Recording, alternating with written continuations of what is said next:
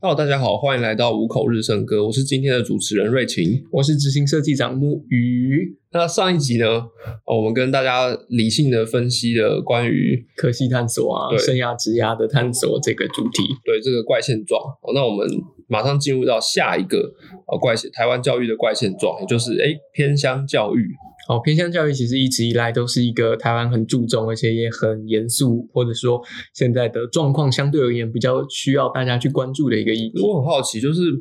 呃，已经大家已经关注几年了，然后一开始的做法就是说希望大家捐钱，不管是政府还是说基金会啊、个人等等捐钱，但是捐了这么多钱，可是还是很需要大家的帮助。那这几年它到底发生了什么事？其实一直以来我们在做偏向的关怀，或者说偏向教育品质的提升这件事情哦。我们第一步可能相较之下更容易的，就是先从设备的改造，然后环境的再造为主要的发展方向。所以前面几年的时候，无论是教育优先区的计划，或者是相关的一些呃政府、非政府组织的介入，都以提升它的数位能力或环境能力或设备能力为主要的。呃，考量或者说执行的方案。那近期来，我们也看到了，确实大家有越来越多的这个数位设备啊、电脑啊、网络啊，或者是比较好的校舍啊，或者是呃上课教室等等的这样子的一个改进。那当然，长期以来我们一直看到的问题是，当硬体更新了，软性的这个师资、教学品质、课程的内容还没有办法很好的进到这个偏乡去做长时间的一个效效能的改造跟服务。这是为什么呢？就是为什么会缺乏老师？大家不想去吗？嗯，当然，对啊，设备都已经变好了。第一个点当然是呃，大家作为一个教师去偏乡服务的意愿跟热忱有没有这么高？哦，我觉得可能是我们第一个可以关注的问题。因为如果今天一个生活在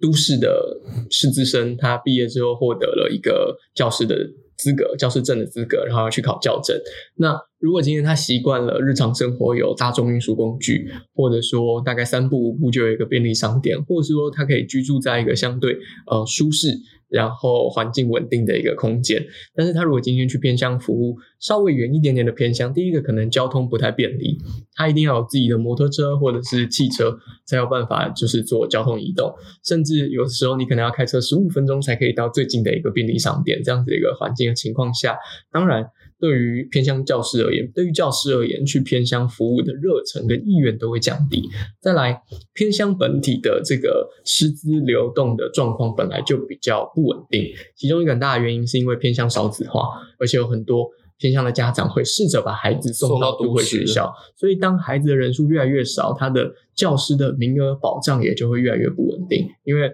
我们的法规是有规定说，一定要有多少师生员员呃学生的员额才可以聘多少个老师。那当员额不足或不稳定，今天有下一届没有，下一届又要重新聘的时候，对于教师的保障也是不稳定的。那在这个部分上，我们的法规的规范也比较还不够健全。没有办法鼓励老师长久稳定的进入偏乡服务。呃，那木宇，你觉得偏乡教育跟一般教育的差别在哪里？还有就是怎么样子的老的呃老师适合偏乡教育？哦，这个问题说起来它稍微比较复杂一点点，但是在这么大的一个范畴里面，我想先分享的一个东西就是，其实教育工作呢，依照不同的领域跟类别，每一个本来就需要不同的专长，或者说不同的一些专业的。特质或者是特性这样子，那以偏乡来讲，我觉得当然你必须要有更高的服务的这个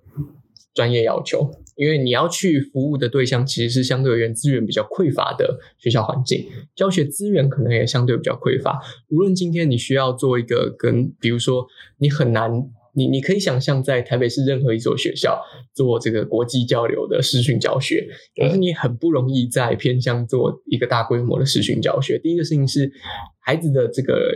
学习能力或者是外语能力可能还不够好到可以轻易的跟国外学校做交流。第二个事情是，它的设备稳定度，它虽然有了网络、有了电脑、有了这些，但是它的 WiFi 品质怎么样？会不会受到这个天气变化，就很容易被干预到？而这种情况，其实你光看这个中华电信或各大电信的这个热点分布，你也知道说，呃，某一些偏向地方一定是讯号比较差的，其实环境比较在都市讯号也蛮差的。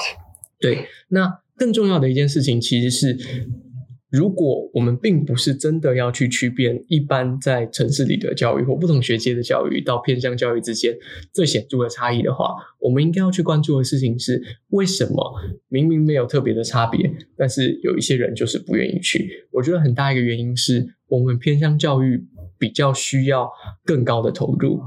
但是我们却没有给他更多的回报。如果我们希望一个人做更辛苦的工作、更多付出的工作，我们不是应该给他更多的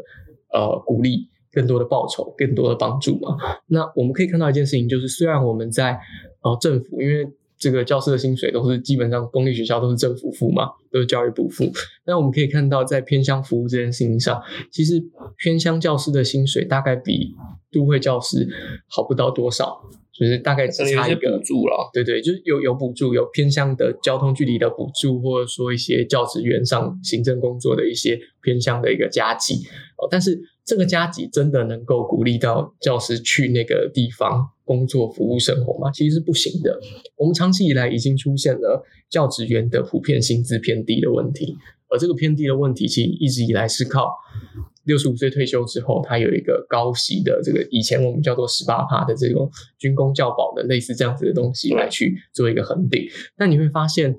在国外，如果你是一个学校教师，你的薪水其实就是差不多六十五岁你退休之前，你的那个总薪资差不多是台湾的教师六十五岁退休之前的总薪资，再加上过未来二十年他们退休金的总额。也就是说，我们其实某种程度上是把我们原本可以付给老师更多的钱，但我们让他变成退休金，让他退休之后还有一笔生活的费用。但是国外不是这样子，国外是你做这个工作，我就该给你这个薪资；你退休之后没做这个工作，接下来你自己想办法。哦，所以为什么台湾就是有这样子的一个争论，就是因为其实很大一个程度上，我们老师实际上在做的事情，比很多国外的现场教师要来的更辛苦。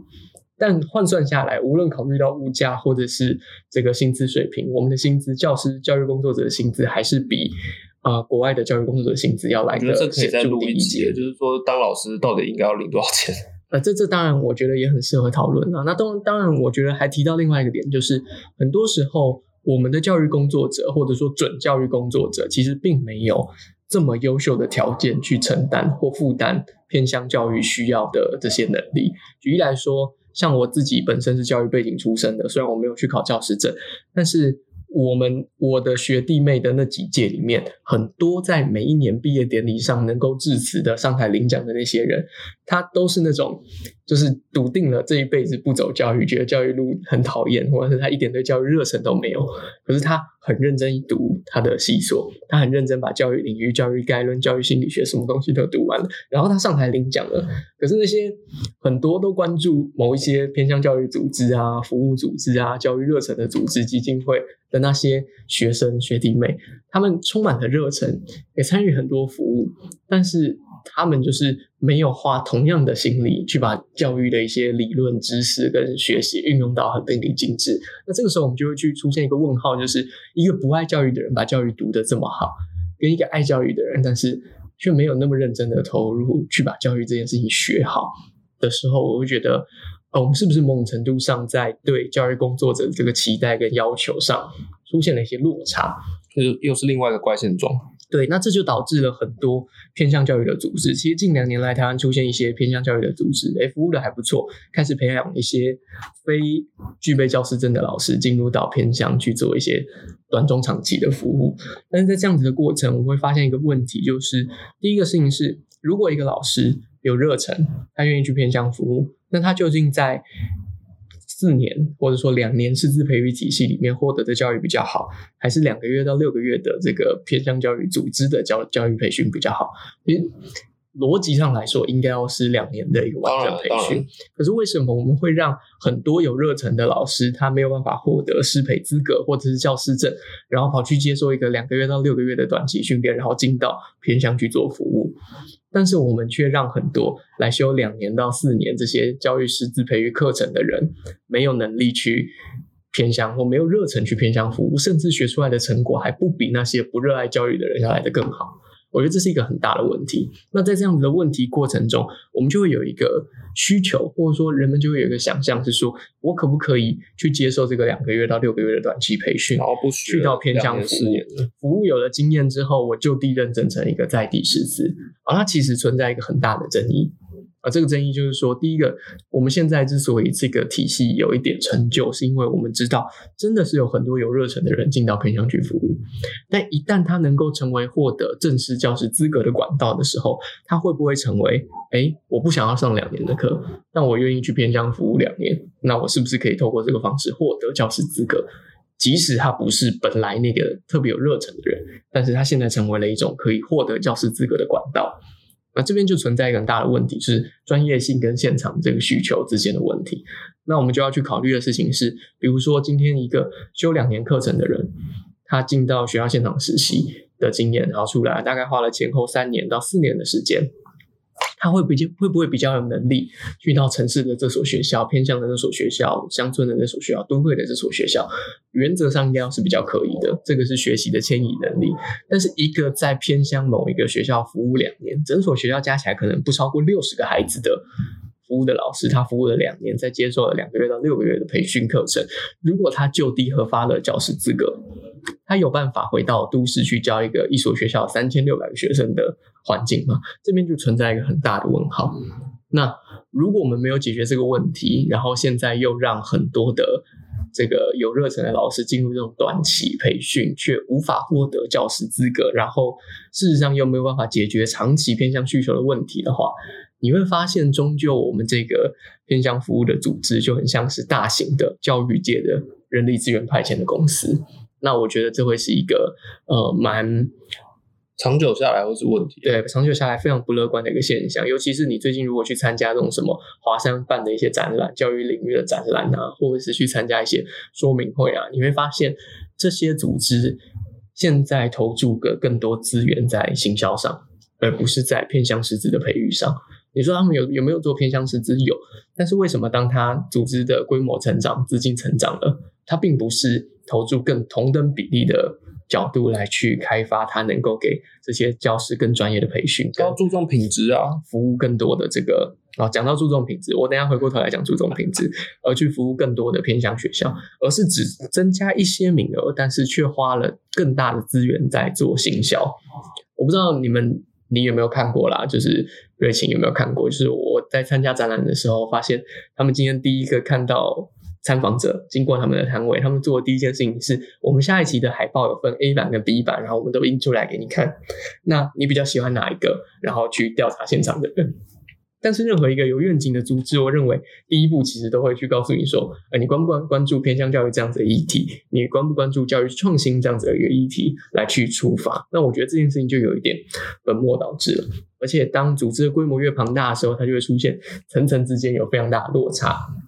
比如说，我认识很多一线，就是呃，有点类似志工，或者说大学生跑去这些组织做服务的，他们很有热忱，觉得他们在为偏向努力，在为教育出一份心力。但是他们做的时候，我问他们说：“哎，那你们接下来的计划是什么？这个组织接下来打算怎么样提升，能够做更多为教育服务的项目？”他们却都不知道。那我觉得这就有一个愿景传递的落差。我们其实以行使愿景之名，然后再落实很多。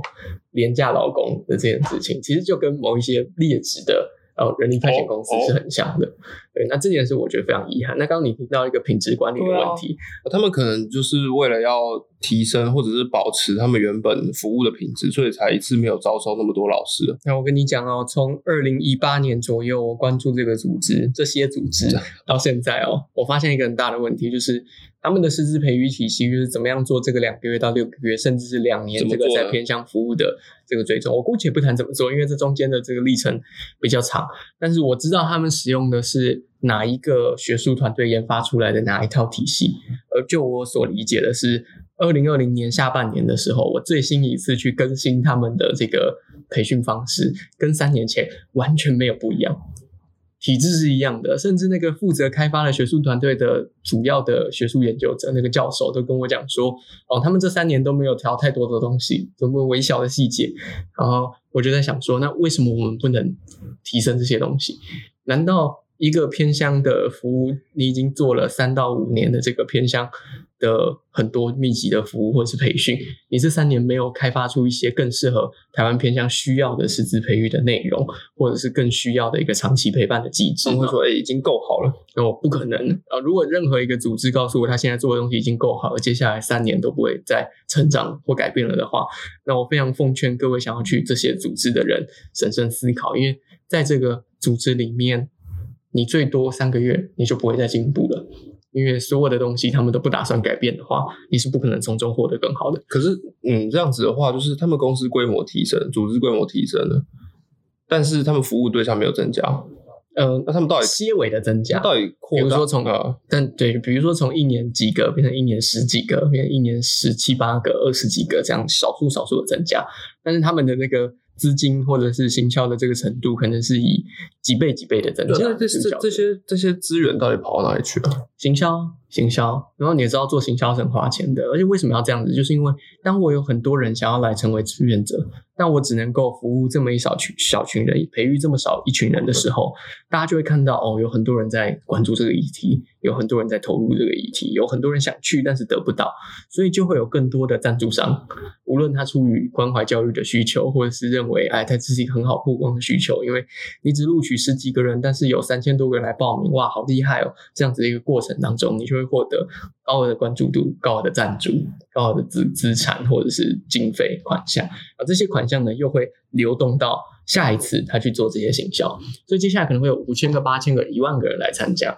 但是你可以看到是，短期内如果他们的经营策略不改变，这些组织招募的人终究还是会是二十个、三十个、四十个，即便他从三千人变成五千人、八千人、一万人，啊，这个就是我们现在需要去关注的一个很显著的议题。好，今天真的讲了非常多，就是很庞大的议题。嗯，这一集录很长，接下来还可以再讲好几个关于这周提到的东西。对，其实我们就是想要讨论这些大家觉得理所当然的事情了。嗯，对，那如果说观众朋友你们听完